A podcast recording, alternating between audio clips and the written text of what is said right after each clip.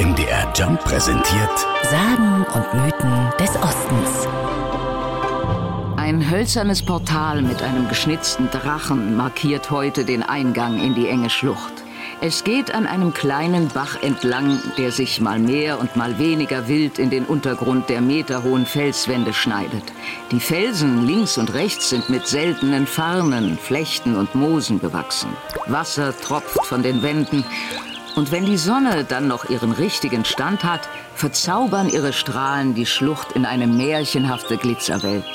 Dass man dieses faszinierende Naturdenkmal durchwandern kann, verdanken die Eisenacher Gottlieb König, erklärt Fremdenführerin Ina Konrad. Er war vor 200 Jahren Förster in Eisenach. Die Lust der Bevölkerung, die nahe Natur zu entdecken, aber auch der beginnende zunehmende Fremdenverkehr veranlasste König in beispielsloser Weise Wege anzulegen. Es war eine enorme Kraftanstrengung, die Schlucht begehbar zu machen. Es mussten Wege und Stufen in den Fels gehauen werden. Am Anfang hatte man Holzbohlen so angelegt, dass man über den kleinen Bach lief. Tja, gute Idee damals.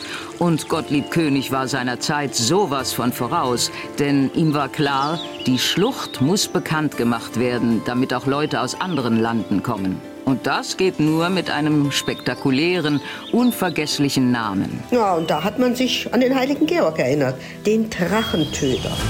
Auf dem Georgenbrunnen in Eisenach kann man den heiligen Georg, den Drachentöter, erkennen.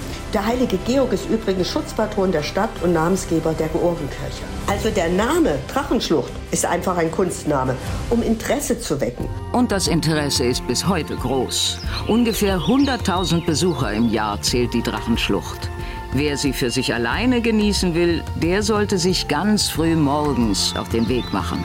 Und dann hat man vielleicht auch die Chance, einen ganz kleinen Drachen, den Feuersalamander, beobachten zu können. Sagen und Mythen des Ostens. MDR Jump. Im Osten zu Hause.